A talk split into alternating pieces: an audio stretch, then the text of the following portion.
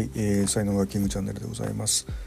このチャンネルは才能発見提唱開発とそれにまつわるいろんな話を毎日配信しております。パーソナリティは日本才能学研究所視聴ラジオネームキングがお届けしております。1月7日土曜日でございます、えー、昨日はですねあの銀座事務所の、えー、年始恒例のね、えー、出生会というあの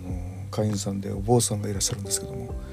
えー、その方のね、えー、ありがたい話を聞いてで、えー、1年のねあの、まあ、事務所全体の、まあ、テーマをね決めるというふうなことなんですけどもいや白熱、えー、しました。毎年なんですけどね。はいいかがね皆さんお過ごしでしょうか。はい今日はですね、えーと、満たされない気持ちのね話をしたいんですけども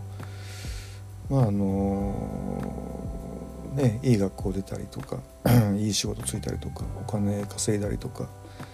地位を得たりとかね名誉を得たりとかしてもこう心心っていうか、まあ、魂がね満たされない人っていうのがね、えー、多いんじゃないかなと思いますよね。で、まあ、魂を満たすためにはですねあのエクスタシーポイントっていうのにねこう入るといい感じになるんですよね。でエクスタシーポイントっていうのはあの才能学の才能をフルに、えー、使った時に、えー、得られる、まあ、エクスタシーなわけで、まあ、生まれてきて本当に良かったとかねもう他に何もいらないとか、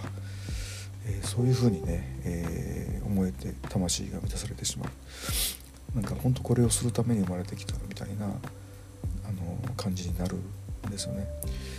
でそれが、あの人によって違うんですよね16通りの才能があって16通りのエクサシーポイントがあるんで、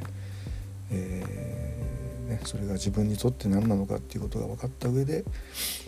あの生きていくとねいいんじゃないかなっていうふうに思ったりします。はいということで今日はこれぐらいにしておきたいと思います。最後までお聴きいただきありがとうございました。今日の話ブログにも書いてますのでよろしくお願いいたします。え、いいね、フォロー、コメント、レター、メッセージなどいただけますと大変励みになりますのでよろしくお願いいたします。えー、才能学マスターのキングでした。それではまた明日お会いいたしましょう。ありがとうございました。Have a nice day.